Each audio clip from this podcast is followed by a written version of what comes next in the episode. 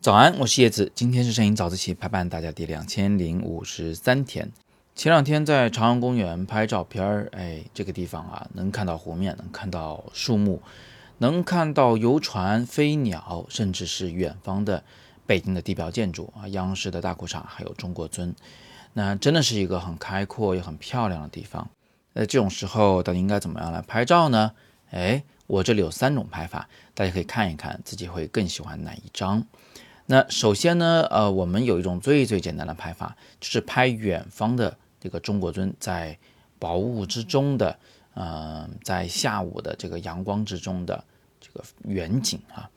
这张照片用的是一百一十二毫米的焦距拍摄的啊，实际上用的是七零二百变焦头中的一百一十二毫米焦段，长焦，所以呢，嗯，就看上去会比较简洁，周围的景物都被躲掉了。嗯，只留下了秋天的树，层层叠叠的，颜色很丰富。还有就是这个远景啊，远景呢像是剪纸一样，若隐若现，在雾气之后。但是这么一张照片，总看上去会有一点点单调，不知道大家有没有这种感觉啊？于是我其实一直在这等待一个时机，我等待着飞鸟飞过，有吗？有，就是我总是有这么一种感觉，就是当你等飞鸟的时候吧，一只都不来。当你不等，或者是刚好想喘口气，说我手举不动手相机了，把相机放下来一下的时候，鸟就飞进来了，啊，常常就是这样的一个结果，是让我很生气啊。这张照片其实是有飞鸟的，不知道大家能不能看见？戳照片看底部那个水里面有两只鸟，啊，忒小了也，所以这个鸟呢还不只是要有，最好还要近一点，它才能足够的大，飞的位置要对。那我们才能看见它，最好是在天空中，最好左边是中国尊，那右边就是飞鸟吧，在那个嗯大裤衩的楼的上边啊，如果在那儿就更好了。当然这都是异想天开啊，现在确实是没有。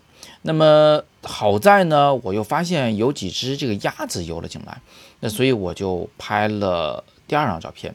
这张照片两只鸭子在那儿。嗯，湖里面啊，在那个游啊，然后其实他们也就过来了这么一小会儿。我当时呢，得亏反应快，赶紧就从横构图切成了竖构图，因为你不切成竖构图的话，就拍不下，就拍不了这两只鸭子。那如有人说我是不是可以直接就是变一下焦，不用那么长焦来拍？其实可以，不用那么长焦，确实可以拍进鸭子去。但是那样一弄呢，就整个。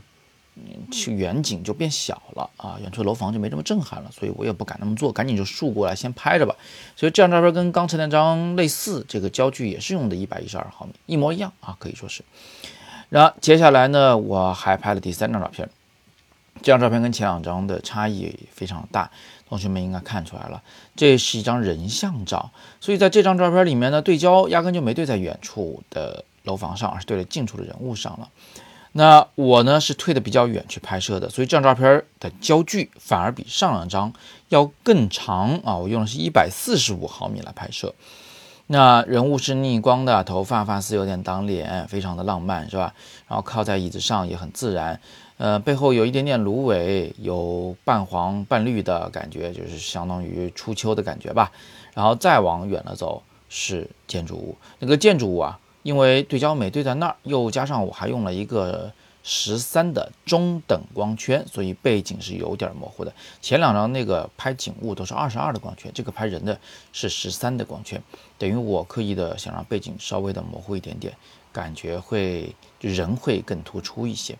所以搞来搞去，最后我们就出现了三张不同的构图啊，不知道你会更喜欢哪一张？一张是只有景的干干净净的横构图画面。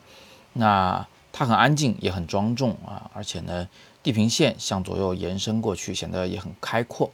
第二张照片主要就是靠两只野鸭子点缀水面，使得这个画面呢有点灵气，不那么空洞。